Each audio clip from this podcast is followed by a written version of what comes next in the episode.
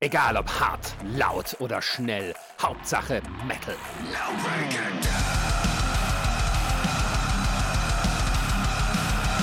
Dangerously Loud, der Podcast für die harten Klänge der Musik.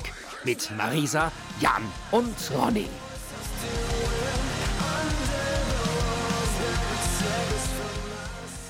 Herzlich willkommen zur mittlerweile vierten Folge von Dangerously Loud und heute mit einem sehr persönlichen Thema, denn ich darf heute eine Band vorstellen und das ist nämlich Slipknot. Und äh, Jan hat richtig Bock, weil das ist so seine Band, also wenn nicht die, dann keine.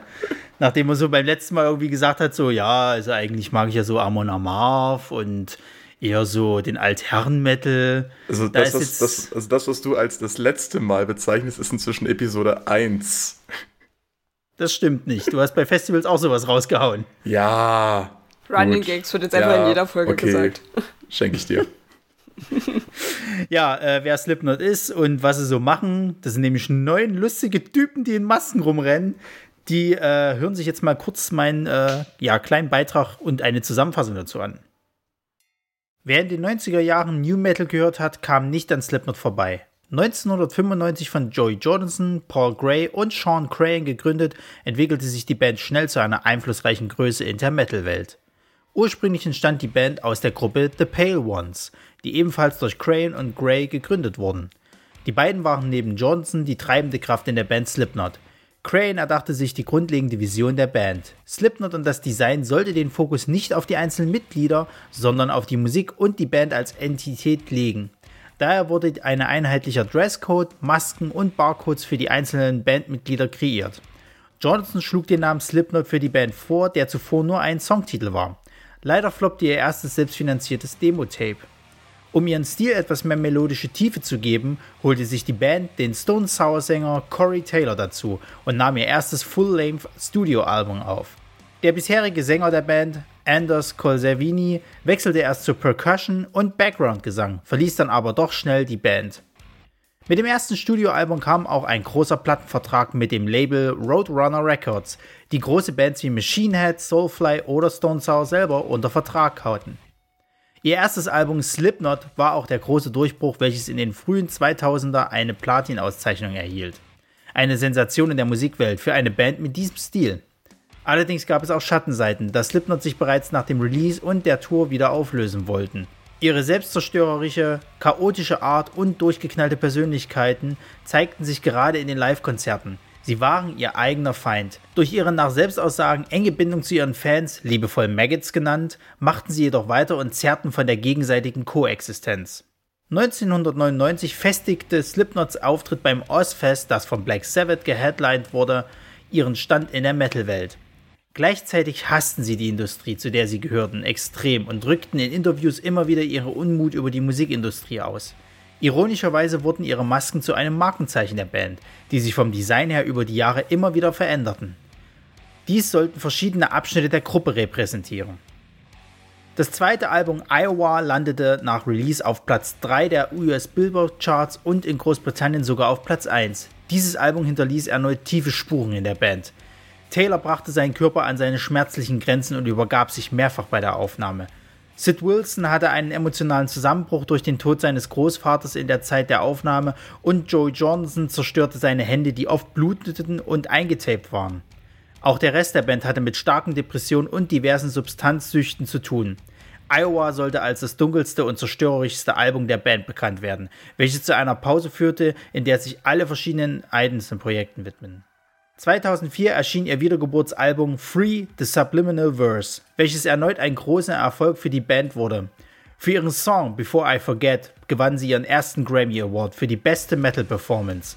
Nach einem Jahr Tour und einem Live-Album legten sie erneut eine Pause ein und meldeten sich 2008 mit ihrem vierten Studioalbum All Hope Is Gone zurück, welches auf Platz 1 der Billboard Charts einstieg.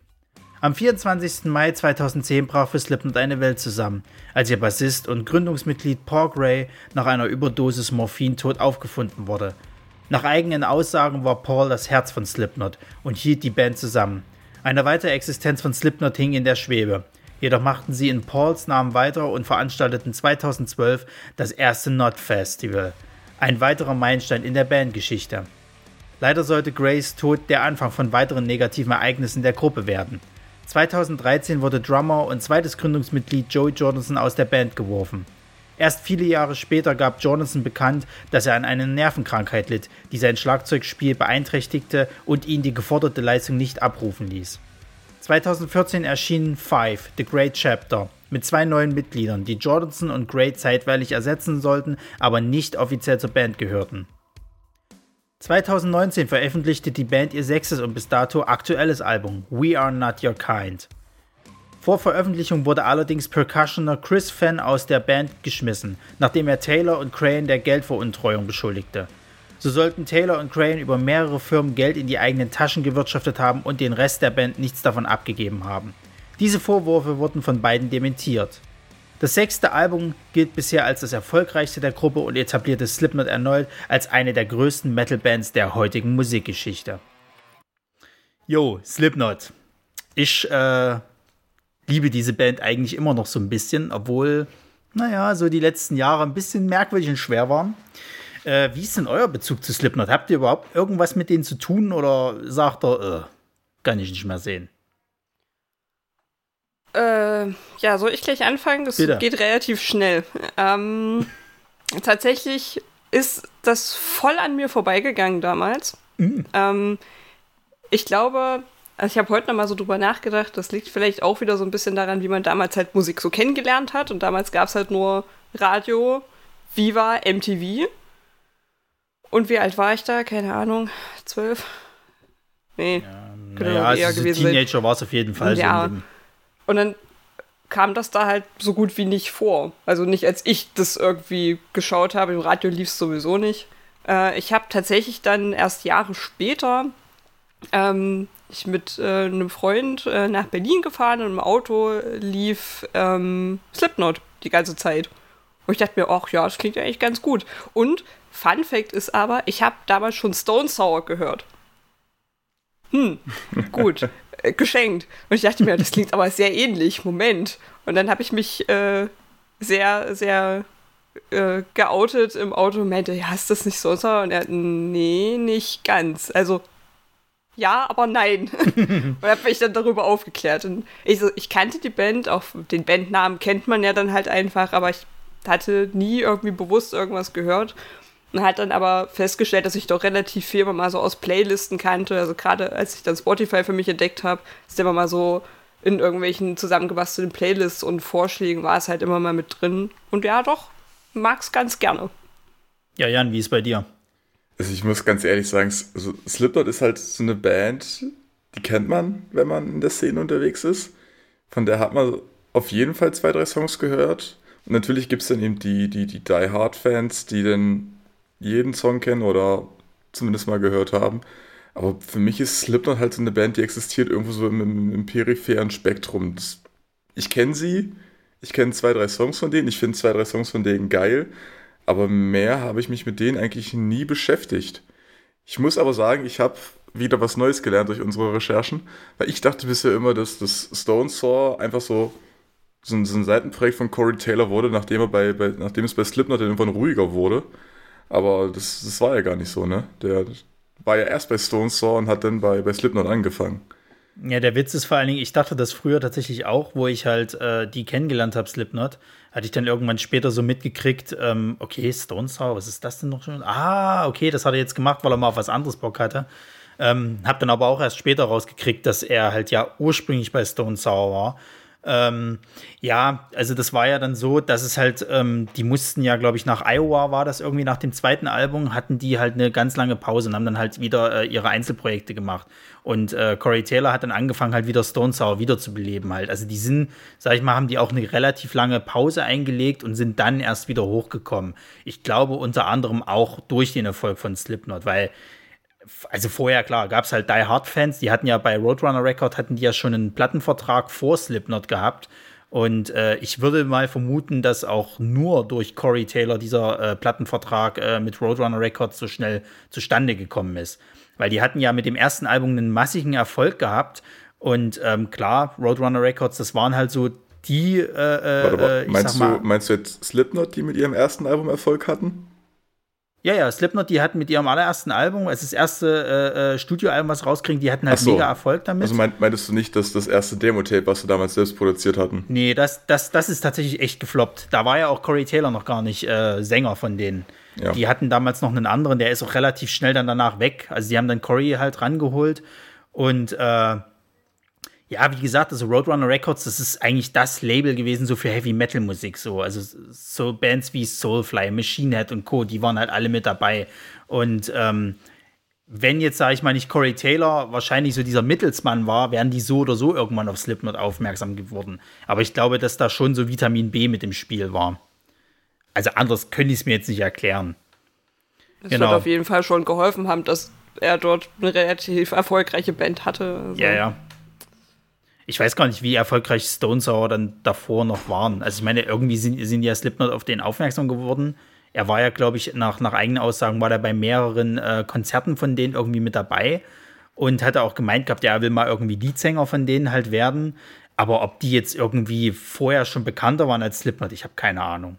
Na, er war ja irgendwie bei dem, bei dem allerersten äh, so richtig Konzert wohl irgendwie dabei und Ja, ja. fand es halt mega geil. Ja. Und War ich auch ein bisschen süß, äh, wo er so drüber gesprochen hatte. So, ja, und ich will unbedingt Sänger von dieser Band werden. Und ich dachte, okay. Ja, gut. Klar. Ich glaube, dann kann Stone Sour in dem Moment halt auch nicht so wahnsinnig erfolgreich gewesen sein. Weil, also, stell dir vor, Brian Johnson wäre jetzt irgendwo auf einem Konzert von irgendeiner Newcomer-Band unterwegs und denkt sich, oh ja, in der Band will ich spielen. Das, das- passt vorne und hinten nicht. Also ich mag, also ich hätte jetzt gesagt, Stone Sour werden vielleicht auf dem gleichen Niveau rumgekrepelt sein wie Slipknot in dem Moment, vielleicht einen Tick höher. Weil Ja, sie aber wie, wie, war das, wie war das mit Judas Priest und, und also der Frontmann da und dann hier zu Black Sabbath erstmal schnell zwischendrin? Ja, gut, aber Black Sabbath war damals halt auch schon Black Sabbath, ne? Ja, gut, das stimmt auch wieder. Naja. Ja, ich muss sagen, also Slipknot habe ich tatsächlich erst äh, kennengelernt durch ihr drittes Album. Also ja, ich kannte sie, ich hatte so zwei Songs halt schon mal durch, von Iowa mitgekriegt, hauptsächlich durch die Videos, weil das fand ich halt interessant, weil du halt sagtest, auf Viva und so lief das halt nicht. Auf Viva 2 lief das sehr oft irgendwie rauf und runter. Also gerade. War zwei. Ja, du. da war die einzig ordentliche Kinosendung, deswegen habe ich Viva 2 eigentlich immer gerne geguckt und die hatten dann auch immer gern so experimentellen Kram da laufen. Also so Musiksendungen habe ich halt relativ wenig geguckt. Eher MTV tatsächlich. Also gerade wie gesagt, so das MTV Masters haben wir auch ganz gerne geschaut. Ja, ja. Und ansonsten halt immer nur so Top 100 irgendwas oder so. Aber so richtig, so, ja, und da war es halt meist, also ich kann mich nicht erinnern, dass es da dabei war, aber Ja, zum Beispiel bei Viva, äh, Quatsch, bei MTV ging es dann damals los, als halt das dritte Album von denen kam, hier dieses Free the Sublimited Verse. Und da hatten sie ja das Duality-Video. oder Duality, ich Dual- spreche es immer falsch aus. Duality. Genau. Da kam das halt, da haben sie es gerade neu präsentiert, oh, neues Album, tralala. Und da dachte ich erstmal, okay, wer ist das? Irgendwo hast du die schon mal gesehen, sind das die von dem und bla. Und dann bin ich aber dem so richtig verfallen halt, weil das Video war halt auch unglaublich cool. Ne? Das war halt so dieses typische rebellierende Jugendliche, weißt du? Und dann hast du halt so eine Hardcore-Band noch mit Masken und Co., so ein bisschen horrormäßig. Äh, da gehst du voll ab, dann schreien die noch ein bisschen.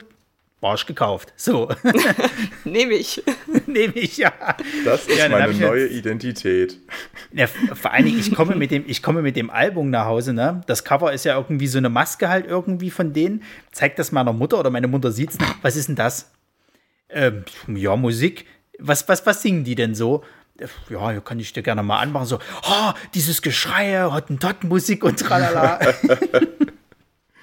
da kommst du erstmal wieder Ja, in. Erklärungsnot. Ja, aber Mutter, es geht um Gesellschaftskritik. Genau. Hörst du es denn nicht, wie sie rebellieren? ähm, genau, und dann war ich aber auch relativ schnell ähm, äh, eigentlich Fan von denen. Also ich, ähm, ich weiß noch, ich habe damals äh, im Zivi-Dienst hatte ich die Möglichkeit, die einmal live zu sehen. Da war irgendwie so ein Zivi-Kollege und der hatte Karten für die. Die waren irgendwie sonst nie in Leipzig und das war irgendwie endlich mal aller Jubeljahre, so kannst du halt sagen. Und das war, glaube ich, zu der Zeit, wo sie All Hope is Gone, glaube ich, gerade rausgebracht haben, also ihr viertes Album. Und ähm, der sagt mir das irgendwie, ja, hier heute Abend und hm, weiß aber noch nicht, ob der Kollege mitkommt, bla. Ich sage, naja, gut, dann rufst du mich nochmal an, wenn er nicht mitkommt, würde ich halt ganz gerne mitkommen. Ich bezahle dir auch die Karte, alles kein Thema. Ja, ja, mach ich. Kommt natürlich kein Anruf. Ich dachte, das ist schon scheiße. Ja, gut, äh, hat ja nicht geklappt. Und am nächsten Tag sagt er mir: Ja, ja, ich war alleine da. Nö, der Kollege hatte keine Zeit. Ach ja, ich sollte dich ja anrufen. Nö, das habe ich vergessen. Oh. Oh, weißt und, vor, und vor allen Dingen, es, hat, es war, glaube ich, noch ein paar Monate, dann ist tatsächlich der Tod von dem Paul Gray passiert, sozusagen. Also, ich heißt, ich hätte ihn noch mal live sehen können. Alter, ich hatte echt mit mir zu tun gehabt. Dann hat er mir irgendwie sogar noch zwei Wochen später gesagt, dass er auf irgendeinen, ich glaube von Katy Perry oder irgendein so Konzert oder Justin Timberlake. Ich gedacht habe, Alter, was, was stimmt eigentlich mit dir nicht? Weißt du, okay. Slipknot auf der einen Seite, dann kommst du mit Justin Timberlake, bist du besoffen oder? Naja. Also nichts gegen die Leute, die Justin Timberlake gut finden. Der hat auch schöne Musik, ja, aber ich fand diesen Kontrast halt so ein bisschen merkwürdig. Crimey River ist gut. Justin Timberlake hat schon gute Sachen gemacht, aber es ist halt völlig andere Musikrichtung. Ja, ja, aber ich, also ich weiß nicht, ich habe das irgendwie nicht kapiert, warum der auf einmal so krassen Kontrast hatte. Ja, genau, und ähm, ich habe sie dann später live gesehen gehabt in der Arena, aber jetzt, glaube ich, zu dem Album The Great Chapter, also das fünfte quasi, wo sie schon mit ihren zwei neuen Bandleuten da. Also War das das, heißt, das auf der neuen Messe? Hm? War das das auf der neuen Messe? Ja, ja, ja, ja. Da ja. war ich, glaube ich, mit. Ähm, war das nicht mit, mit, mit äh, Julia und, und, und äh, äh Sandy? Schönen Gruß. Ähm, genau. Äh, da war aber schon zu dem Zeitpunkt nicht mehr Jody Johnson, also Joey Johnson im, in der Band, der Drummer, und halt Paul Gray verstorben. So. Ähm, was ich schade fand, weil ich war halt ein Riesenfan von, von äh, Joey Jordison, halt den, den Drummer. Weil ich fand immer, dieses Ganze, was die jetzt auf Festivals machen, mit diesem hier Drum, tralala, das jetzt erstmal mhm. alle durchdrehen müssen und wir müssen hier die Tribüne bewegen und so, das fand ich, kam eigentlich immer von ihm. Also es kannte ich nur durch ihn, dass er halt sich bei, bei Konzerten äh, ähm, halt an seinem Set anschnallen lassen hat und dann ist es halt eben wie so eine, mit so einer Hebebühne nach oben gefahren, hat sich noch irgendwie im Kreis getreten, so. Mittlerweile macht das ja jede x-beliebige Band, also letztes Mal haben wir es ja, glaube ich, gesehen bei Parkway Drive. Die haben das ja auch mittlerweile irgendwie schon im äh ich habe nichts gesehen, ich bin zu klein. genau. Da haben sie schon angehoben. Vermutlich Mensch, sie, siehst du das denn, weiß? Deswegen heben sie das, die, die Tribüne ja hoch, damit auch mal die kleinen Leute was sehen. Ja. ja, also kann ich, ich, ich sehe meistens einfach nur Hinterköpfe und sehr breite Kreuze. Also. Ich weiß ja. nicht, was das, was, was das für ein Problem ist. Ich, ich kenne das ja. nicht. Der ist bei Slipknot ganz gut. Die machen halt immer so eine richtig hohe Tribüne, eigentlich, kannst du sagen. Das ist auch wirklich der letzte Depp hinten, was sehen kann. Also, die sind relativ weit oben schon, diese Bühne, und dann hast du halt noch mal dieses ganze mhm. Gestell, mhm. was so ein bisschen nach oben geht. Das haben die ja schon gut gemacht. Ja, da brauche ich aber natürlich nicht zu fragen, ob ihr die schon mal live gesehen habt. Ich würde super gerne. Also ich habe ähm, heute so in Vorbereitung mal die äh, Doku von BBC Radio One gesehen. Ja. Die kam letztes Jahr, glaube ich. Die ist noch gar nicht so alt. Nee, die ist noch nicht so alt. Geht ja, knapp eine Stunde. Jahr, hm. äh, kann man sich auf YouTube anschauen komplett. Sehr zu empfehlen. Die ist wirklich sehr, sehr gut. Und da haben sie ja dieses, dieses, dieses kleine Live-Konzert, das irgendwo in London war. Ähm, halt immer so Ausschnitte rein. Und es sieht schon geil aus. Und es, es ist natürlich großartige Musik. Und schon wenn du es so hörst, finde ich es halt ziemlich gut. Und ich kann mir vorstellen, dass das live ziemlich ordentlich ist. Also gerade vielleicht in einer kleineren Show was so wahrscheinlich nicht möglich ist, aber ähm, ich mag ja eher Clubkonzerte sowieso mehr als so richtig große Hallen. Ähm, ich würde es super gerne mal live sehen und hören. Ich sag mal, bei, bei, bei der Band lohnt sich tatsächlich mal in so einem, ich sag mal, Stadionmäßig halt, weil die halt das auch alles ausnutzen. Also du hast dann halt richtig mit Feuershow und Co., was halt auch viele immer von Rammstein halt sagen, das hast du bei Slipknot halt ebenfalls. Und die, die, die hauen schon eine ordentliche Bühnenshow raus. Also das ist bis hin von mehreren, äh, äh, ja, ich sag mal hier Hebebühnen, die sie halt benutzen für ihre, ihre ähm, Keyboarder und Co., die sie da halt haben, bis hin zu, dass die dann hinten immer meistens noch irgendeinen Film, also gut, das machen halt viele auch, aber halt einen richtigen Film, den sie meistens selber gedreht haben, irgendwie laufen lassen. Äh, ja, also das ist schon eine ordentliche Performance, da kannst du halt echt nicht meckern. Ähm, ich war auch tatsächlich damals bei dem Konzert, also das war schon wieder so in meiner, meiner Endzeit. Also ich, ich muss halt sagen, dass das aktuellste Album, das habe ich gar nicht.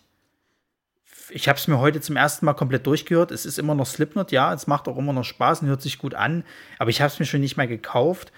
Und ähm, dieses ähm, The Great Chapter, das fünfte Album, wo ich damals zum Konzert war, das war auch nicht schlecht, aber es war schon eher so, okay, schön noch mal was von denen zu hören, aber es reicht jetzt auch dann sozusagen. Und ich hatte eigentlich schon nicht mal mehr damit gerechnet, dass die halt so eine gute Show abliefern. Und dann war das halt megamäßig. Also sie hatten zwar eine scheiß Vorband, ja gut, aber äh, die selber waren halt echt spitze. Und da kannst du halt auch echt nicht meckern. Die, die haben auch alles gegeben, haben mit, mit, mit echt viel Zugabe und so.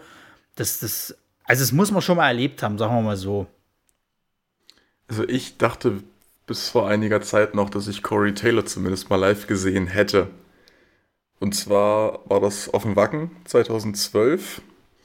Äh, und aus irgendeinem Grund auf so einer richtig kleinen Bühne, bis sich dann irgendwann herausstellte, dass Shore Patrol und Stone Sour zwei unterschiedliche Bands sind. Haben die irgendwas von Stone Sour gespielt oder was? Nee, für, für, mich, also damals klang das für mich halt auch. Klingt alles gleich, klingt alles also, gleich. Ja, zumindest, zumindest vom Namen her war das, war das zumindest ähnlich. Deswegen kam da die Verwirrung auf. Hä? Shaw ja. Patrol, Stone Sour? Was? Äh, Sour Patrol, Stone Sour, also pff, irgendwas mit, irgendwas mit süß-sauer wird das schon sein. Ja, gut, ich meine, beim Wacken hat man schon so ein Papier-Intus, ne? Da hört sich dann alles irgendwann gleich an. Schon sauer. Sauerpetrol. Ja, ja. Stone Sour habe ich auch nie live gesehen. Sehe ich auch super schade. Shore Sauer, genau. Ja. Ja, gerne. Also, ich, ich hatte jetzt auch schon so zwei, dreimal mitbekommen, dass das äh, Slipknot jetzt irgendwie Leipzig oder in der Nähe gespielt hätte. Mhm. Aber entweder waren es immer irgendwelche richtig dummen Daten für mich oder ich hatte in dem Moment einfach keine Zeit oder Karten waren halt auch schon weg. Deswegen kam ich jetzt auch noch nicht dazu, die irgendwie mal zu sehen. Ich weiß auch, also ich, ich würde mir vielleicht mal so ein Konzert von denen geben, einfach nur um zu schauen, wie die so machen, weil so die, die Lieder, die ich von denen kenne, die geben halt ordentlich auf die Klappe. Mhm. Am besten wäre es natürlich einfach auf irgendeinem großen Festival mitzunehmen, ne? Wenn du, wenn du eh hinfährst und dann spielen die da Headliner, das wäre eigentlich schon der Dream. Also was ich ja sehr gerne mal mitmachen würde, aber naja, dank Corona.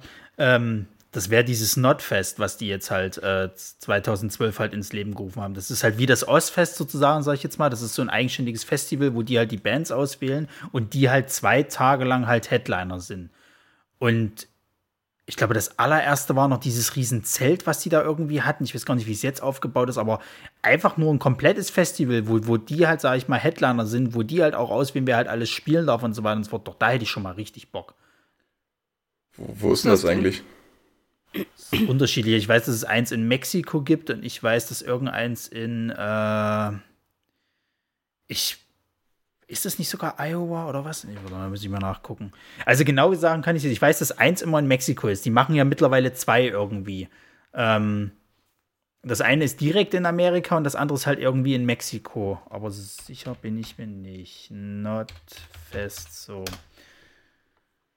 Ja, aber ich, ich weiß zum Beispiel, die hatten beim allerersten hatten die auch noch dieses, dieses, ähm, dieses, warte, wo haben sie es? Bla bla bla, jährliches Stattfinden. Ja, US-Amerika, ist mir schon klar. aber wo? Also ich weiß, ah, verschiedene Standorte. Schön. Gut. Wikipedia, du bist wie immer eine große Hilfe. Sehr spezifisch.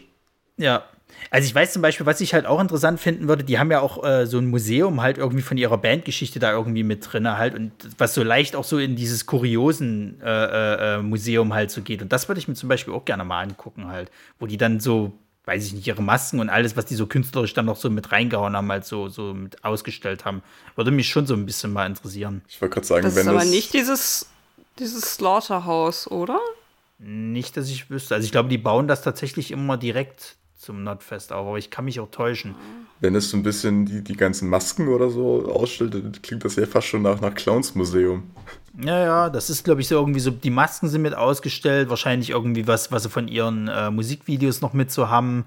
Ich kann mir vorstellen, dass diverse Bierfässer von, von dem Clown halt irgendwie mit dabei sind, die dann ausgestellt sind. Ähm, ja, wahrscheinlich ein riesengroßes, äh, äh, äh also ich weiß zum Beispiel, die hatten mal einen Auftritt, da hatten sie ähm, den Anzug und die Maske von dem Paul Gray quasi halt ausgestellt. Dann so als, als letzten Rausschmeißer, sag ich mal, hatten die die vorne auf die Bühne gestellt halt und dann haben sich alle nochmal so verabschiedet davon. Und ich vermute mal, dass das wahrscheinlich auch dort aushängen wird. Hm. Aber ich glaube, die Karten sind sauteuer. Also nicht nur, dass der dort irgendwie, das ist natürlich mit Zeltplatz und Co., Aber ich mhm. vermute mal, die Karten sind sauteuer. Da hast du den Flug noch nicht mit einberechnet und wahrscheinlich irgendwelche Übernachtungen, die du da machst. Und also ich weiß zum Beispiel, die, die, die Konzertkarten so für Slipknot sind ja schon nicht die billigsten. Also beim letzten Mal, ich weiß gar nicht, was haben wir denn bezahlt? Es waren, war das schon knapp 80 Euro oder sowas halt. Naja, nur für die halt und dann noch eine Vorband, das ist schon heftig. Ich verstehe, dass die natürlich auch leben wollen, um Gottes Willen. Und du kriegst halt auch eine ordentliche Show, aber manch anderer würde rumdiskutieren. Also ich erinnere an ein Konzert äh, von, ähm, von äh, Bless the Fall wo drei Vorbands waren. Die Karte hat, glaube ich, irgendwie 30 ja. Euro gekostet. Und ein Typ meinte nach dem Konzert so, oh, ist eine Frechheit, also die ganze Band ist so teuer. Und ich gedacht, sag mal, merkst du es noch? Also ich meine, 30 Euro so für, für vier Bands, wovon eine quasi die Headliner halt sind sozusagen und, und drei halt so mitspielen. Überleg mal, wie das kostentechnisch verteilt ist. Die verdienen ja nicht sehr viel. Na, wenn du sonst halt irgendwie nur für 5 Euro 10 Punkbands in irgendeinem kleinen Schuppen siehst. Naja. Kostet das Bier manchmal mehr als der Eintritt. Ja, aber allerdings. Ja. Irgendwie müssen die auch in ihr Geld kommen. Hm. Ja, aber da kann ich manchmal die Leute nicht verstehen, die dann irgendwie rumbubbeln, halt sozusagen, oh, die Karte ist mir zu teuer. Ach, komm, halt's Maul, weißt du? Guck erst mal, was das alles kostet, was die, was die halt einnehmen und so weiter, und dann können wir mal weiterreden. Ich glaube, du würdest dich nicht dafür für die, auf die Bühne stellen und was machen. Also ich, ich, Jetzt verdienen sie ja endlich Geld damit. Also ja. ich muss ganz ehrlich sagen, ich hatte vor einigen Jahren noch die eiserne Regel, nicht mehr als 50 Euro für ein Konzert auszugeben, außer es ist halt irgend so eine, richtig, so eine richtige Ausnahmeband. Ähm, und bisher habe ich diese Regel, glaube ich, nur für Deep Purple, für Slash und für Metallica verletzt. Ja. Ich überlege gerade. Ich glaube, Slipknot war bisher mein, mein teuerstes Einzelkonzert, was ich je hatte. Ich glaube, also gut, vielleicht Deepesh Mode noch mit, aber. Du warst bei Deepesh Mode? Natürlich. Ich bitte dich, schon zweimal. Für Festwiese? Einmal auf der Festwiese, ja. äh, einmal auf der Festwiese mit, mit Resa und einmal war ich in der Arena mit meinem Vater. Das war damals sein Geburtstagsgeschenk. Da war damals, glaube ich, auch Uta mit in. in äh auf der Festwiese. Obwohl, in der Arena, ich glaube, die war überall mit dabei, keine ja. Ahnung. Ja, aber zurück zu Slipknot. Ähm, ich hatte, hatte ja quasi vorher im Chat angekündigt, dass das jetzt auch so ein bisschen mal meine kleine Emo-Zeit mit besprochen wird. Weil was ich halt immer krass fand, ne, so hart und, und, und, und heftig die halt auch teilweise klingen in einigen Liedern, haben die ja auch extrem krasse Balladen halt so. Ja. Und ich weiß noch damals bei dem ähm, All Hope is Gone äh, äh, Album, da gab es ein Lied, das nannte sich Snuff, so. Und ich weiß noch, das war zu einer Zeit, also so 2009, da hang immer noch äh, äh, äh, ja so ein, so, ein, so ein Herzschmerz in mir, weil ich, weil ich ähm, damals von einer, die, äh, in die war ich halt echt krass verschossen und die hatte mich ähm, dann so ein bisschen, naja, veräppelt und, und ein bisschen, bisschen äh, äh, mir auch so mit Absicht das Herz gebrochen, weil es ihr halt nicht gut ging und sie halt irgendjemanden das Herz brechen wollte. Es war so eine alte Schulliebe halt so. Möchtest du und an der Stelle jemanden halt, grüßen, Ronny? Liebe Grüße an Binja. äh, jedenfalls, ähm, Ronny emotional am Ende, ne? Dann kommt dieses Lied und äh, ihr kennt ja bestimmt diesen Moment, wo du dann sagst, das ist mein Song. Die verstehen mich, die singen genau das, was ich ja gerade fühle. Das war mein Song tatsächlich. Also Snuff ist tatsächlich so ein, so ein Ding. Ich habe es mir heute auch nochmal angehört. Und natürlich kam auch gleich diese, diese bittersüßen Erinnerungen wieder hoch. Ähm, das ist vor allen Dingen auch ein, ein echt krasser Song. Also wenn, wenn du mal so überlegst, das, das finde ich halt generell immer interessant. Es gibt ja so Sänger wie halt äh, äh, Corey Taylor oder halt auch Chester Bennington, ähm, die können schreien und dann auch noch mal so richtig krass clean singen, halt aber auch so, dass es halt wirklich in der Seele halt wehtut. Und ähm, das konnte der in diesen Balladen von Slipknot halt extrem gut. Also da gibt es ja dann auch noch irgendwie, was, was hatte ich denn noch? Till, Till We, We Die, das ist halt ein extrem krasser Song von denen. Ähm, Circle es noch. Oder äh, was einer so meiner Lieblingssongs von denen ist, dieses Familien halt. Das, das ist, äh, äh, da ist das Video auch extrem cool. Und äh, also ich fand, fand das halt immer, immer krass, dass halt eine, eine Heavy Metal Band oder, oder auch eine New Metal Band quasi halt, so hart die auch klingen, dann halt auch immer noch solche Töne an, an äh, äh ja, ansetzen können. Weil, das muss man halt auch dazu wissen, meistens haben die halt immer irgendeine krasse Vergangenheit. Das war ja bei denen halt nicht anders. Also Corey Taylor, der hat ja irgendwie auch, glaube ich, damit zu tun, dass er, glaube ich, von einem Nachbarn oder sowas halt missbraucht wurde oder was da war. Und äh, sich dann halt natürlich, im, wie es halt immer so ist, im Drogen- und Alkoholkonsum niedergegeben hat. Haben halt die meisten von denen, dann hatten die ja alle irgendwie so eine, so eine krasse selbstzerstörerische Art. Also, ähm, was ich halt rausgekriegt habe, die haben ja gleich nach dem ersten Album, waren die ja drauf und dran, sich eigentlich schon wieder äh, äh zu, zu aufzulösen, weil die halt so dermaßen äh, äh, kaputt auch äh, im Körper waren. Ähm, das zweite Album weiß ich noch, da hatte ich rausgefunden, dass, dass die ähm, also kurz vor, vor Krankenhausaufenthalt waren. Also Corey Taylor, der hatte irgendwie seine Stimme so dermaßen zermürbelt, dass der halt äh, äh, mehrmals sich halt bei den Aufnahmen übergeben hat und, und äh, Jordison, der hat zum Beispiel irgendwie nur noch Drums mit Tapes gespielt, weil der halt eben äh, seine Hände komplett blutig waren. Ähm, die hatten halt alle krasse Depressionen und so weiter und so fort. Und so ging das irgendwie die ganze Zeit in dieser Bandgeschichte, was ich so rausgekriegt habe. Und das hörte ja auch nicht auf. Das war ja dann irgendwann so, dann ist halt Paul, Paul Gray gestorben. Das war dann irgendwie so der Punkt, ab hier geht es irgendwie nur noch bergab. Dann, dann haben sie halt den, den Joey Jordanson rausgehauen. Später haben sie dann noch den, den, ähm, den Chris Fenn rausgehauen. Da ging es ja dann um Geldgeschichten halt, wo sie sich gegenseitig irgendwie so beschuldigt haben, okay, die würden ihr Geld unterschlagen. Äh, der, der, der Sean Crayon, der hat seine Tochter verloren, die hat sich irgendwie selber umgebracht und, und also das ist schon heftig, wenn du das dann halt irgendwie mal runterliest, okay, mega erfolgreiche Band, ach, das ist persönlich passiert, okay, da ist scheiße, mh, hm, das ist nicht cool und so. Und so geht das halt irgendwie die ganze Zeit bei denen. Ich meine, da werden wir dann später mal noch äh, bei anderen Bands halt viel finden, wo das so geht. Äh, und umso mehr, finde ich, hauen dann diese Balladen halt rein. Also ich weiß nicht, wie habt ihr es empfunden? Also, ich muss ganz ehrlich sagen, von Balladen habe ich bei Slipknot eigentlich nicht wirklich irgendwas mitgeschnitten ich, ich kenne halt das, was, was auf den, auf den harten Partys im, im Dark Flow immer so lief. was ich hier, Before I Forget, The Devil in I, sowas in die Richtung. Das, das ist das, was ich von Slipknot kenne. Natürlich weiß ich, dass die auch ein, zwei ruhigere Lieder geschrieben haben, aber wenn, dann sind sie mir nicht bekannt. Ich habe jetzt auch ja, nicht so die emotionale Bindung zu Slipknot. Ja, also ich empfehle dir auf jeden Fall, hör dir mal Familien an. Das ist halt noch so eine Mischung aus Hart und, und, und Ballade, kannst du sagen. Da mhm. gibt es dann noch mal so einen Balladen-Remix von denen, aber, aber der erste ist schon, geht schon gut rein. Ich finde es immer schwierig, also gerade dadurch, dass ich die ja nie effektiv gehört habe, ich habe es halt immer laufen lassen, deswegen ist so Songtitel mh, hm, immer ein bisschen schwierig. So, ja, das, das eine Lied, das finde ich gut. Und wie heißt das? Keine Ahnung. Das, das läuft halt immer. Das mit den Masken da. Nee, es, es läuft halt, also klar, du hast so, so, so große Lieder und ich meine, wenn der Songname fünfmal im Text vorkommt, irgendwann denkst du dann, ja, so, so heißt der Song wahrscheinlich. Ähm, ich meine, Psychosocial. Hm. äh, aber ansonsten ist es halt wahrscheinlich wie mit allen Balladen. Balladen sind halt okay, wir sind da, aber bei, bei so härteren Bands, sag ich mal, höre ich dann ganz gern doch noch auf die Texte. Und klar, wenn du dann natürlich die Hintergrundgeschichten mitliest, dann hörst du die Lieder vielleicht auch noch mal anders. Ja.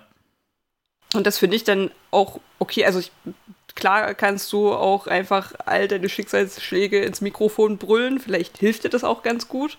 Aber ich denke mal, ab und zu eine Ballade zu schreiben, ist auch nicht verkehrt. Und das dürfen sie auch, sollen sie auch machen. Ja, also ja. ist vollkommen okay. Ja, ähm, wie ich es jetzt schon angesprochen hatte, was, wo ich dann mich halt auch ein bisschen mehr von denen entfernt hatte, war dann jetzt halt so die jüngste Zeit, wo es dann darum ging, ähm, also du merkst halt, umso mehr Erfolg ist, umso mehr Geld im Spiel ist, umso eher ist es dann halt auch so dieses typische halt so, ja, wir sind zwar eine Band, wir machen es halt für die Musik, aber eigentlich geht es uns auch ein bisschen ums Geld.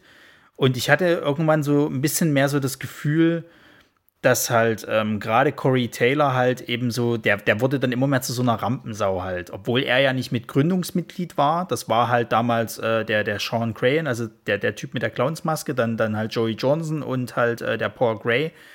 Und als dann Johnson und Gray nicht mehr da waren und dann nur noch der Sean halt da, da ist und halt eben Taylor, dass es halt immer mehr darum ging, halt, okay, wie können wir jetzt Taylor irgendwie in Szene setzen? So, der ist jetzt halt unser Sänger, der ist halt markant, der hat halt noch Stone Sour und so weiter und so fort. Mittlerweile macht er sogar seinen, seinen, seinen Solo-Kram. Ähm, der ist wahnsinnig kreativ. Ich weiß nicht, wie er menschlich drauf ist. Also, es würde mich auch mal so interessieren, einfach mal so ihn mal ungezwungen mal mich mit ihm zu unterhalten, also nicht jetzt irgendwie in einem Interview oder Fragen stellen, sondern einfach mal zu wissen, was ist jetzt halt so, wie ist er privat drauf. Ähm, aber was ist halt so, jetzt sage ich mal, so seine, wir nennen es mal Kunstfigur Corey Taylor angeht, finde ich die mittlerweile mega unsympathisch halt. So, und, und äh, das äh, tut sich halt auch auf, auf Slipknot irgendwie widerspielen, weil, weil gerade halt so dieses letzte Album, dieses äh, We Are Not Your Kind halt, das, das, du merkst halt sehr, es ist halt irgendwie, fühlt sich da, ja, die Musik ist immer noch Slipknot, aber es fühlt sich irgendwie nicht mehr wie Slipknot an, so, weil gerade dieses ganze Ding, die hatten halt eben jetzt diese, diese äh, Geschichte mit ihrem, äh, also das ist der mit dieser Pinocchio-Nase, äh, also Pinocchio-Maske gewesen halt.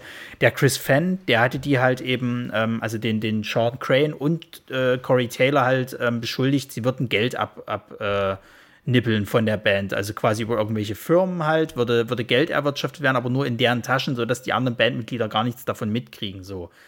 Natürlich wurde es halt äh, dementiert von den beiden, aber es ist halt so dieser fade Beigeschmack halt so.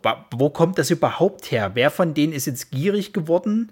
Wer will jetzt mehr Geld haben und wer sieht das halt nur noch als ein reines Geschäft an sozusagen und nicht mal mehr so, dass es halt Musikgeld ist.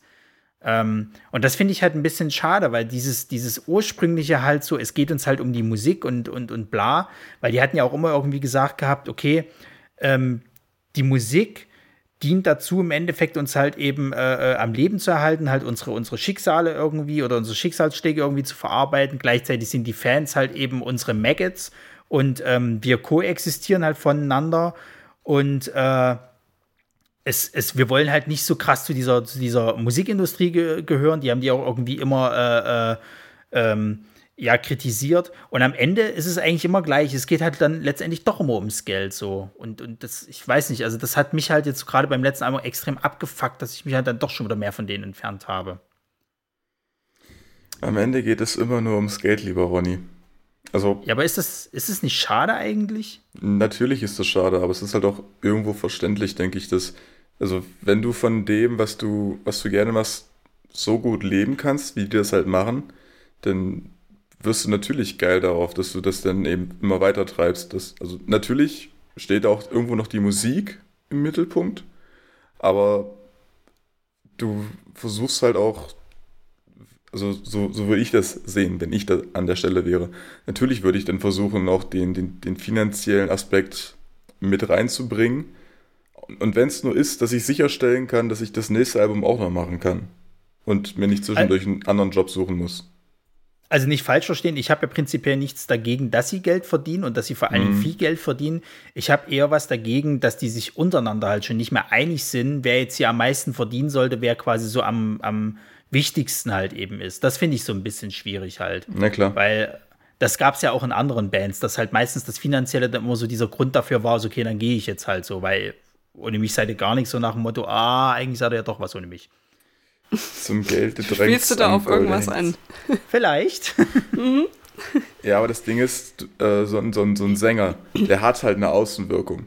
Du kannst äh, jede Menge Bands, äh, die, die definieren sich größtenteils über ihren Sänger, weil der für den Zuhörer ist, ist halt der Sänger das markante Merkmal in einem Song. Du kannst äh, Gitarrenparts kannst du nachspielen. Äh, Bass, Basslines oder, oder, oder Drumlines kannst du alles nachspielen. Aber so ein, so ein Sang ist halt fast, fast individuell und einzigartig. Deswegen ist, ist halt, ist, ist es halt auch irgendwo nicht, nicht ganz nicht nachvollziehbar, dass sich der, der, der Taylor da halt ein bisschen, bisschen was darauf einbildet, dass er halt irgendwie der, der Frontmann von Slipknot ist, dass er eben derjenige ist, der Slipknot dahin gebracht hat, wo sie jetzt sind. Natürlich haben sie irgendwo dann mal gesagt, dass eigentlich Paul Gray so ein bisschen das Herz war, meinetwegen auch das kreative äh, Gehirn. Aber würdest du sagen, dass es irgendeinen anderen Sänger äh, gegeben hätte, mit dem Slipknot die gleiche Größe hätte erreichen können, wie sie es jetzt getan haben?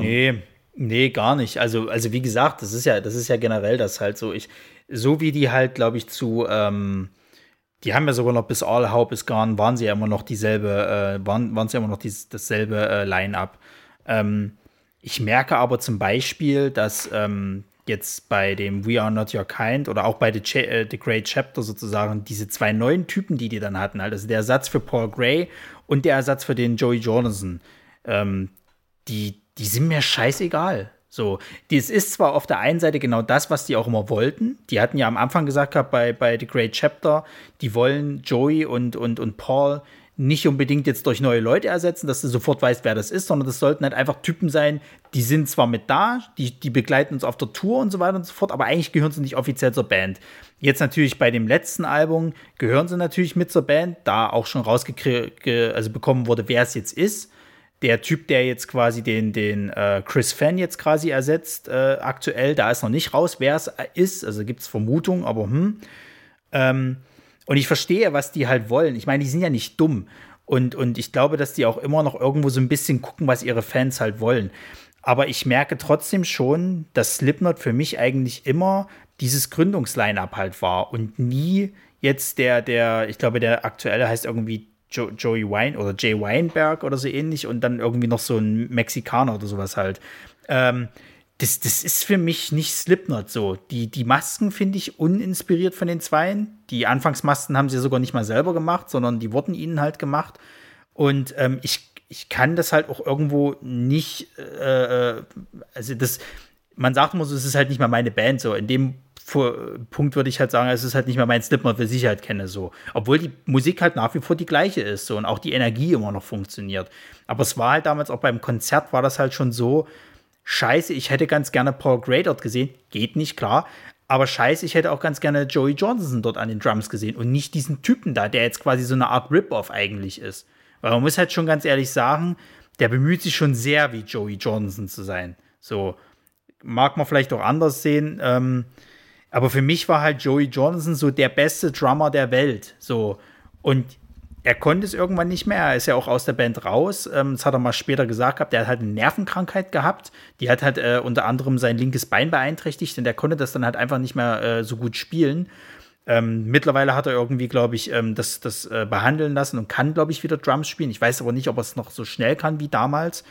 Und ähm, der neue, der bemüht sich. Ich will auch nicht sagen, dass der schlecht ist oder sonst irgendwas, aber ich glaube, die hatten mal in irgendeinem Interview auch gesagt gehabt, er, er kann auch nicht so schnell spielen wie, wie Jordanson sozusagen. Und, und äh, ja, wie gesagt, das ist halt so dieses, dieses, also ich meine, klar, wir werden äh, äh, an späterer Stelle noch mal über eine andere große Band äh, äh, sprechen, aber stellt euch mal vor, Linking Park mit einem neuen Sänger.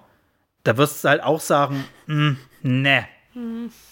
Ja, aber ich, ich denke mal, ähm, das, also an, an, der Stelle greift, finde ich, diese, diese, dieses Konzept, was Slipknot zu Anfang versucht hat umzusetzen, dass er eben durch die Masken, durch, den, durch die Anzüge und durch den Strichcode eben einfach gezeigt haben, hey, es geht nicht um, um einzelne, einzelne Bandmitglieder, sondern es geht um Slipknot als Band. Und es ist für mich, für mich natürlich klar, dass so ein Ersatzdrummer halt versucht, Joey Jordison aufs genaueste zu, zu kopieren, weil es eben nicht darum geht, dass er versucht, wie Jordi Jordan zu sein, sondern weil es darum geht, dass er versucht, der Drummer von Slipknot zu werden. Und das ist nun mal ein Stil, den Jordanson geprägt hat. Und damit, und damit da eben keine, keine Zäsur kommt, muss der Neue jetzt eben versuchen zu werden wie der Alte. Um einfach diesem, diesem Konzept Slipknot an der Stelle treu zu bleiben. Dass es eben nicht darum geht, oh, wir haben einen neuen Drummer, sondern hey, warum spielt denn der Drummer jetzt anders als vorher? Da, darum geht es, denke ich, in dem Moment. Bis ja, gut, ja, das verstehe ich. Aber ich hätte mir da halt auch schon Gedanken drüber. Also so die Idee zu sagen, wir sind halt einfach nur Mitglieder einer Band, wir sind jetzt nicht der und der und der, sondern wir sind einfach Mitglieder der Band, wir machen Musik und wie wir aussehen ist egal und wer wir sind ist egal. So was wichtig ist, ist halt das, was wir machen so die Idee finde ich an sich eigentlich sehr gut, weil ich meine, das werden wir später noch viel drauf kommen. Ich weiß seltenst von irgendwelchen Leuten die Namen oder wie sie aussehen. A, weil ich sie nie sehe. Und B, weil ich super vergesslich bin und kein Gedächtnis für Namen habe. ähm, und es gibt selten wirklich Leute, die ich benennen kann, aber die, da habe ich den Namen wahrscheinlich auch schon seit zehn Jahren gehört. Deswegen finde ich das Prinzip, also für mich wäre das ja natürlich sehr einfach. Ähm, ich habe mir mal schon gedacht, es ist, ich weiß halt nicht, ob das wirklich, also offensichtlich ja nicht so gut funktioniert. So, ich kann die Idee dahinter verstehen die haben auch in der Doku zum Beispiel hat er auch gemeint, so, die haben sich halt umgeguckt, wie so andere Rockbands zu der Zeit waren. Und es war halt alles so, die sahen halt alle gleich aus und sahen halt so aus und haben das gemacht. Und, und ich habe gemeint, das wollten wir halt nicht. Und ich kann das auch verstehen, dass du versuchst, da irgendwie auszubrechen, was Eigenes zu machen. Aber im Endeffekt reden wir jetzt doch wieder über die einzelnen Personen, statt zu sagen, es ist halt einfach nur der Sänger der Band. So, es ist halt Corey Taylor. Und deswegen ist halt so, das Prinzip ist gut, ich unterstütze es auf aber ich glaube, so funktioniert es halt nur schwierig. Weil dann kommst du natürlich wieder in, äh, in die Situation, jemand verlässt die Band, ob jetzt unfreiwillig oder weil keine Lust mehr. Und dann musst du die Lücke natürlich wieder füllen. Und je länger dieser Mensch Bestandteil dieser Band war, umso mehr hat er das geprägt. Und dann wird es natürlich schwer zu sagen, einfach, ja, das ist einfach nur ein neuer Drummer. Der hat jetzt einfach auch eine Maske und sitzt da, macht genau das Gleiche. Ja, es ist ja aber trotzdem jemand anderes. Sonst würden wir die ganzen Diskussionen ja nie führen. Und das finde ich halt immer schwierig, dann zu sagen, also so von, von dieser Grundidee, die sie hatten, zu dem, worüber wir jetzt quasi dann schon wieder reden, wenn wir sagen, ja, aber das ist halt nicht mehr das Gleiche. Das ist halt, ah, ist halt immer schwierig. Ja, das, das ist äußerst interessant, weil das hatte ich, das hatte ich, wo, wo ich mir das dann halt auch angeguckt hatte und ähm, auch so recherchiert hatte und dann immer wieder zur Sprache kam, was die Grundidee war. Und dann aber immer wieder gesagt wurde, ironischerweise sind sie genau das geworden, was sie mhm. halt nicht werden wollten. So. Auch das mit diesen Masken und so, das ist alles eine schöne Idee gewesen halt.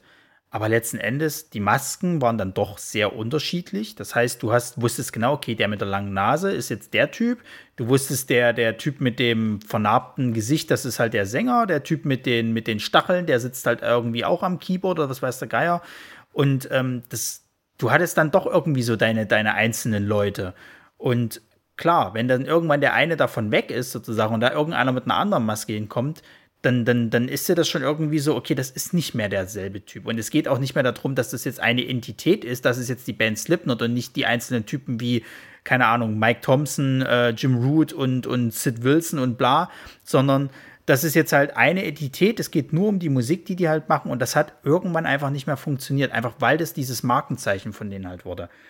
Ähm, ja, also wie gesagt, über das, was die halt ausstrahlen, da, da, kann man sich halt streiten. Ich weiß nur damals, wo ich sie halt kennengelernt habe und wo halt so meine krasse New Metal-Zeit war, waren die genau richtig. Da haben die genau den richtigen Nerv getroffen. Die waren halt wütend, die waren halt äh, äh frustriert, haben halt äh, äh, auch davon gesungen.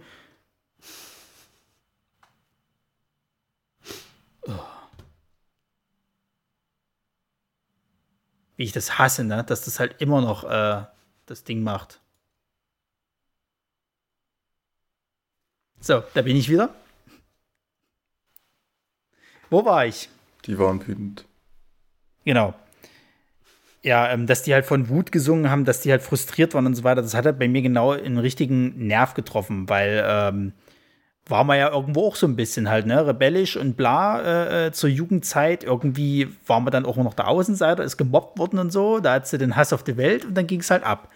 Und ähm, da, da ich halt New Metal halt auch sehr mochte, war das halt genau meine Musik so. Und, und dafür bin ich den halt auch nach wie vor immer noch dankbar. Das werde ich halt auch immer noch äh, äh mit mir halt tragen. Wie gesagt, sie klingen ja nicht viel anders als damals. Also das aktuelle Album klingt immer noch so wie Slipknot. Und ich sag mal, wenn die jetzt auch noch weiterhin Musik machen und sagen so, okay, ähm, weiß ich nicht, wir machen jetzt noch ein siebtes Album. Also ich weiß gar nicht, ob die da überhaupt noch Interesse dran haben. Ich hatte mal irgendwo gelesen, dass, dass die Aussagen da so hin und her waren.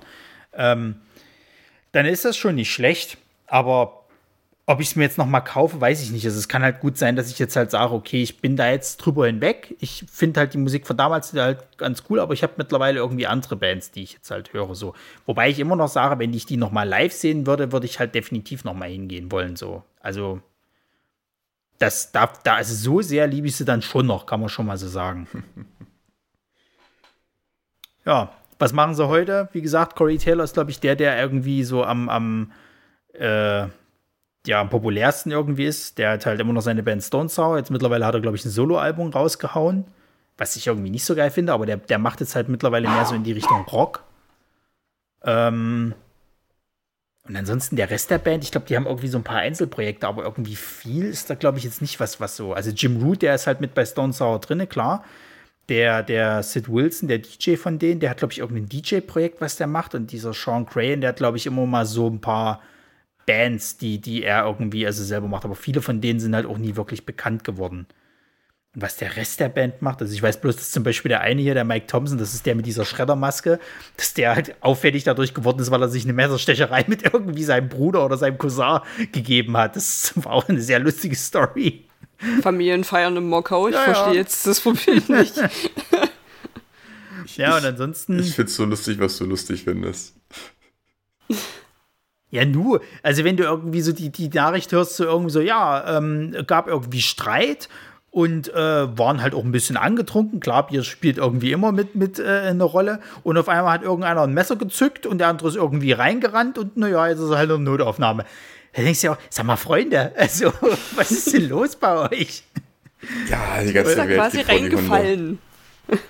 Das ist, weiß gar nicht mehr, wann das war. Ich glaube, das ist ein Jahr oder zwei Jahre her irgendwie.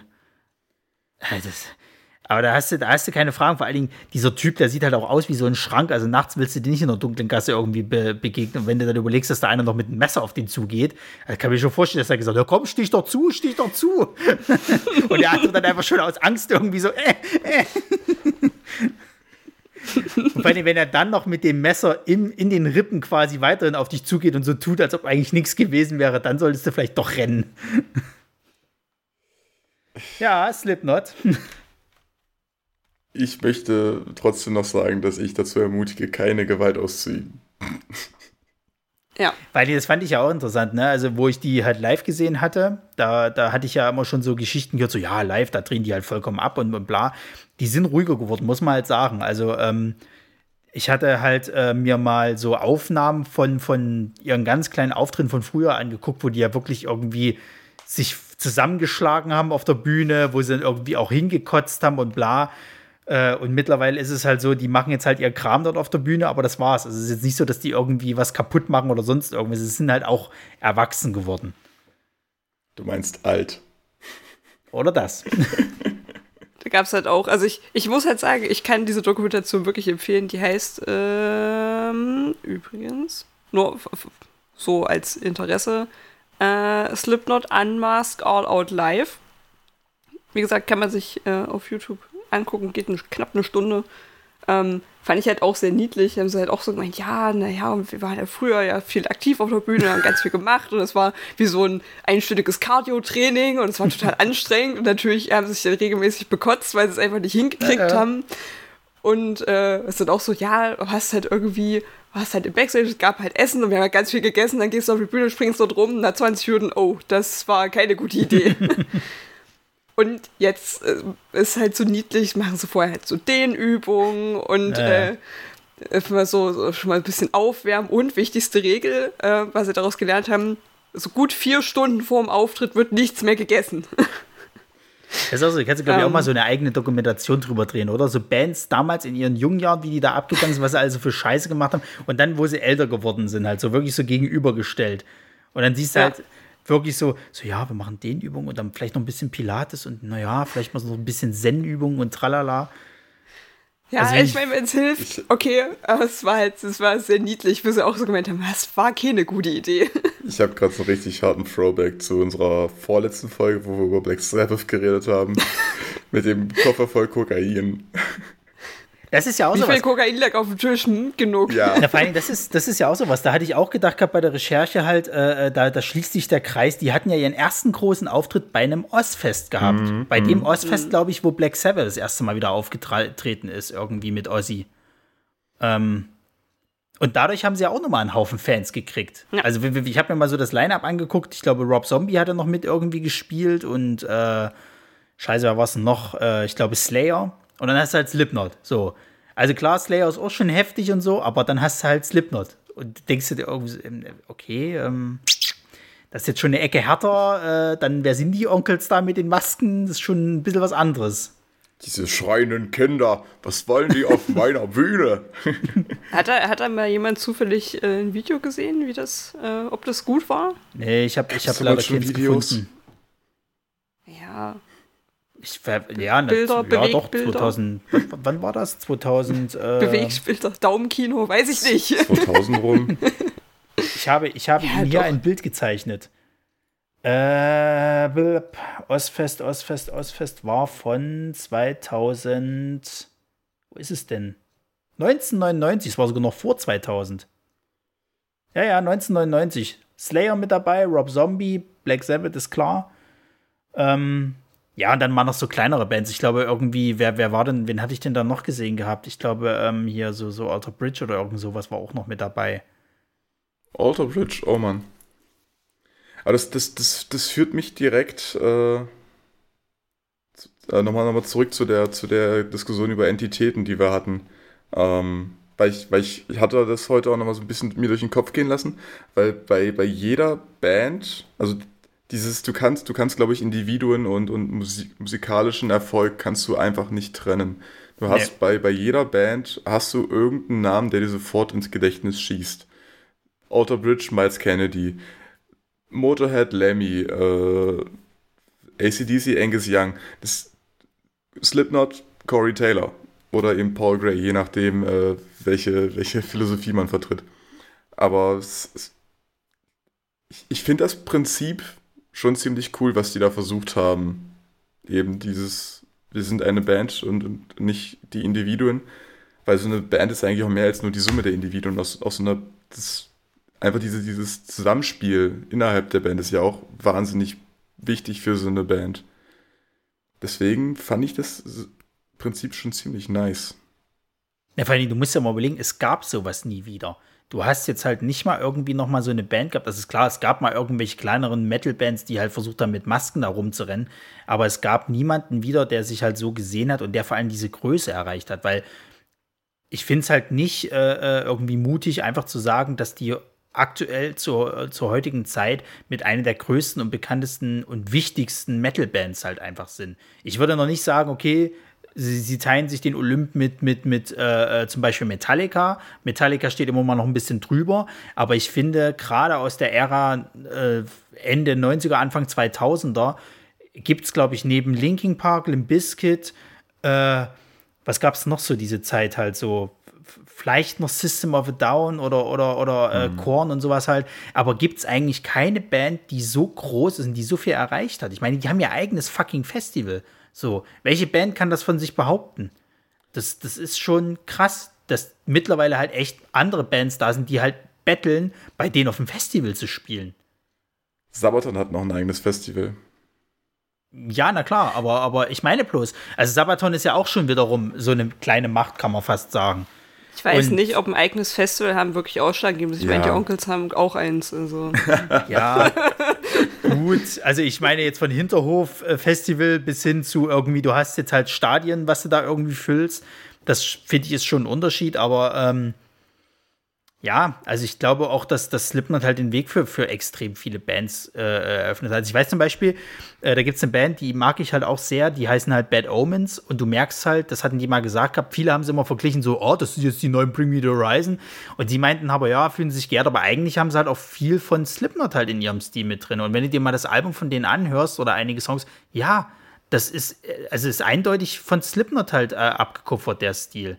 Und ähm, du merkst es halt eben bei vielen Bands, dass da halt einfach so, so Slipknot-Vibes halt mit drinne sind und, und, und dass die halt auch viele beeinflusst haben. Äh, deswegen kann man schon sagen, sind die auf jeden Fall heutzutage so mit einer der wichtigsten Metal-Bands halt in, in dieser ganzen Geschichte halt mit. Ja, dann würde ich fast sagen, haben wir eigentlich alles gesagt also wie gesagt, nach wie vor immer noch eine meiner Lieblingsbands. Gut, ihr kanntet sie jetzt vielleicht nicht so, aber ähm, das wird es ja öfters mal geben, äh, dass wir jetzt, sag ich mal, einer nur irgendwie richtig Bezug zu der Band hat. Aber ich glaube, bei der nächsten Band, da kommen wir, glaube ich, alle, kommen alle ins Schwärmen. Weil die nächste Band ist, ist die von Marisa. Jetzt Jan, komm. Also klar kenne ich die Band. Ich weiß jetzt bloß nicht, ob ich es so weit gehen würde zu sagen, dass ich da ins Schwärmen kommen würde. Vielleicht sollten, Aber man auf, auf verbindet diesen, vielleicht ein bisschen mehr. Auf diesem Weg suchen wir noch ein neues drittes Mitglied. ich habe tatsächlich schon, schon Überlegungen, wen wir mal zu Gast äh, auf oder zu Gastbeiträgen mal dazu holen könnten. Also ich habe auch schon, schon ein paar Ideen, wen, wen ich gerne hätte. Ähm, aber das in, in jeher Zukunft. Äh, Marisa, kündige doch bitte an, wer äh, dann unsere nächste Band wird. Und dann erzählen wir uns aber euch aber erstmal, was dann überhaupt nächste Woche, also in zwei Wochen, das nächste äh, Metal-Thema sein wird. Ja, äh, die nächste Band wird so eine kleine Herzensangelegenheit für mir. Ähm, wir werden uns über Linking Park unterhalten, was gerade für mich, äh, wie man sich vielleicht auch aus den ersten Folgen erinnern wird, auch so eine der Grundsteinlegungen war, meine Liebe für diese Art von Musik. Und ich freue mich auf jeden Fall schon sehr drauf. Da gibt es auch nochmal harte Emo-Vibes. Ja, ja, doch. Ich wollte gerade sagen, vielleicht ist einfach diese ganze Emo-Phase einfach an mir vorbeigezogen. Aber ich, ich hatte denk, auch keine. Ich denke gerade mal so zurück, so vor 13 Jahren. Äh, ich, würde, ich würde gern behaupten, diese Emo-Phase wäre an mir vorbeigezogen, aber Mami hat mir beigebracht, nicht zu lügen. Also, also sagen wir mal so, wir, wir können ja vielleicht mal irgendwann mal separates Thema Emo-Zeit machen oder sowas halt. Ich war jetzt nicht so, dass ich, sage ich mal, mir Schminke äh, äh irgendwie ins Gesicht ge geklatscht habe und, und, und permanent geweint habe oder sonst irgendwas. Aber ich habe halt sehr viel aus dieser, ich sag mal, Emo-Musik äh, äh gehört. Sowas wie My Chemical Romance oder, oder was gab es noch alles? Ähm, Three Days Grace und lauter so ein Kram. Paramore. Ähm, Paramore unter anderem. Ähm, Panic at the Disco. Ähm, Gute Band, nach wie vor. Deswegen, deswegen, also ich hatte jetzt auch keine schwarz gefärbten Haare. Ich habe zwar versucht, so diesen Ollie Sykes-Stil zu machen, aber es hat nicht funktioniert, weil meine Haare ab einer bestimmten Länge einfach sich locken und es nicht schön aussieht. Ich erinnere mich an das Perso-Foto. Ich fand's großartig. Naja. ähm, wenn man auf russische Spione steht, ja. Äh, aber ansonsten, ja, also ich weiß nicht, also Emo-Zeit, ich würde, ich würde das auch eher so pauschalisieren für, für einige Bands quasi, die da einfach ich gerne gehört habe in der Zeit. Und Linkin Park gehört natürlich für mich irgendwo ein bisschen auch mit dazu, wobei ich auch sage, dass die halt definitiv auch, auch New Metal für mich halt eben äh, äh, ja lebendig gemacht haben, neben Slipknot. Genau, das wird die nächste große Band sein. Das ist quasi äh, Marisas Angelegenheit. Und äh, das nächste ähm, Thema, was wir aber dann besprechen, wird äh, quasi so ein kleiner Ableger sein von, vom äh, Nerdsich äh, Radio Podcast, nämlich so eine Art Guilty Pleasures. Wir nennen es halt aber nur anders. nämlich ähm, ja, Bands, die alle geil finden, ich aber absolut scheiße. Dann sind das keine Guilty Pleasures, dann sind das diese Guilty ungeliebten Pleasures Lieblinge. Ist umgekehrt. ah ja, stimmt. Wir, wir, hatten, wir hatten ja beides bei unseren Nerdsich äh, Episoden, wo wir halt über, über Serien gequatscht oder, oder Filme gequatscht haben, die in der, in der öffentlichen Meinung wahnsinnig genial und in den Himmel gelobt werden, ähm, wo wir einfach sagen, warum? Also so ein bisschen die, die Nolan-Trilogie, ne? Nolan-Trilogie, Ronny. Was, was fällt dir ein zu Nolans Batman-Trilogie? Ist Bullshit.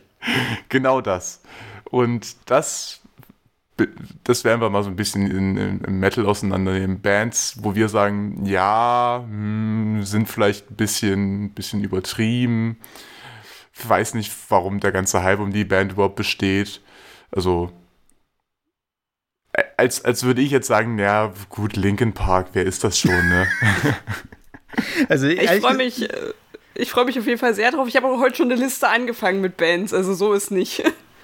Also ich weiß, ich weiß nicht, ob ich mich unbeliebt mache. Keine Ahnung, aber ich habe auf jeden wir Fall. Wir werden uns alle unbeliebt machen. Ja, ja, aber ich habe auf jeden Fall eine Band dabei, die ist wirklich groß. Die ist, glaube ich, auch mehr mhm. so in mhm. dem Punk-Bereich angesiedelt, aber äh, ich kann mit denen absolut nichts anfangen und ich mag die überhaupt nicht. Aber ja. durch jedes Genre. Also Hosen, ja. keine Sorge. Hosen oder Ärzte? Ärzte. Ärzte mhm. sind immer über mhm. Hosen. Mhm. Ähm, genau, dazu halt, wie gesagt, in zwei Wochen mehr und äh, damit äh, verabschieden wir uns. Äh, meine Damen, meine Herren, das war mir eine Ehre, wie immer. Und Hat mich auch sehr gefreut, wie immer. Das auf jeden Fall. Und nicht vergessen, stay true.